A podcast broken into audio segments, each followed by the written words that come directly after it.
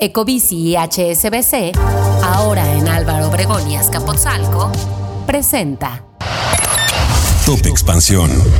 México. Tras su renuncia, Azucena Oresti asegura que el periodismo está bajo acoso, amenaza y ataques constantes en México. Militares liberados, renuncias y la salida del grupo interdisciplinario de expertos independientes. ¿El caso Ayotzinapa está en crisis? Yo soy Mike Santaolalla y sean ustedes bienvenidos a este Top Expansión. Top Expansión.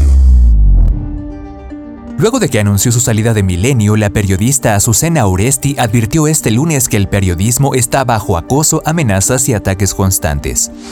En un video que compartió en la red social X, agradeció a Grupo Fórmula por el respaldo y la libertad de expresión que tuvo en su espacio. Debo decir dos cosas. No cambié de empresa, pues en Grupo Fórmula he estado ya durante cinco años. La segunda, aclarar que ninguno de los proyectos por venir interfería en absoluto con mi desempeño en la televisión. Agradezco a todos en Grupo Fórmula. Agradezco a Jaime Azcárraga, quien en medio de esta situación me ha dado su respaldo y su confianza para crecer profesionalmente, teniendo siempre siempre como valores fundamentales la libertad de expresión y el respeto a la libertad de pensamiento y opinión, sobre todo en estos tiempos en que el periodismo está bajo acoso, bajo amenaza y bajo ataques constantes. Uresti aseveró que está lista para continuar en espacios donde se puede ejercer con libertad, se escuchen las voces de quienes sistemáticamente son ignorados y de quienes luchan por derechos y la justicia. Tras su salida, políticos de diferentes partidos reaccionaron a la noticia. Uno de ellos fue el propio presidente Andrés Manuel López Obrador, quien rechazó el sábado pasado algún tipo de censura en contra de la comunicadora.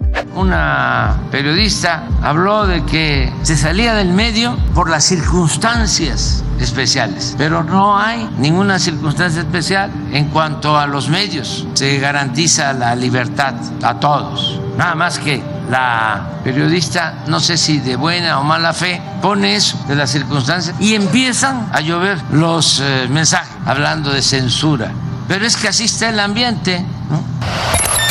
Top Expansión.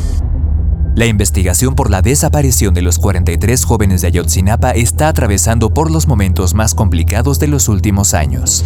A las últimas renuncias que se dieron y el distanciamiento entre padres y el presidente Andrés Manuel López Obrador se sumó la puesta en libertad condicional de ocho militares presuntamente implicados. En septiembre pasado se cumplieron nueve años de la desaparición de los estudiantes de la Escuela Normal Rural de Ayotzinapa, y a pesar del compromiso presidencial de López Obrador es un asunto que sigue sin ser resuelto lo que ha causado decepción por parte de los padres de los jóvenes. Este fin de semana, ocho militares acusados por la Fiscalía General de la República por el delito de desaparición forzada obtuvieron libertad provisional. Se trata de Gustavo Rodríguez, Omar Torres, Juan Andrés, Ramiro Manzanares, Roberto de los Santos, Eloy Estrada, Uri Yashiel Reyes y Juan Sotelo. Por su parte, la Fiscalía informó que impugnará la resolución tomada por el Poder Judicial al considerar que se dieron ventajas indebidas a los ocho militares. Cabe mencionar que el ejército es un elemento clave en este caso. Familiares de los jóvenes han señalado a militares por la falta de transparencia en torno a la investigación, ello a pesar de la instrucción presidencial de que entregarían toda la información.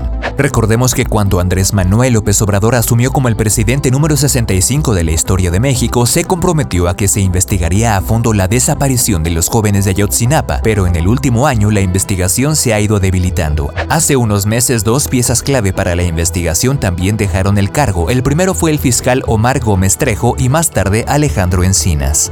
El año pasado también el grupo interdisciplinario de expertos independientes anunció que dejarían el caso y denunció la obstrucción del ejército en donde dijeron se esconde información de manera deliberada. Finalmente, el presidente de México señaló que ya no les tiene confianza a los integrantes del grupo y hace unas semanas anunció que él encabezaría el caso. Con información de Lidia Arista.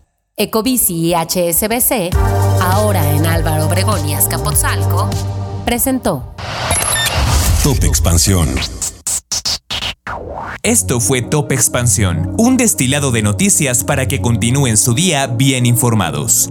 Yo soy Mike Santaolalla y les deseo un excelente día. Recuerden que si quieren más información sobre economía, política, empresas, mercados y tecnología, siempre pueden contar con Expansión y todas sus plataformas. Hasta pronto.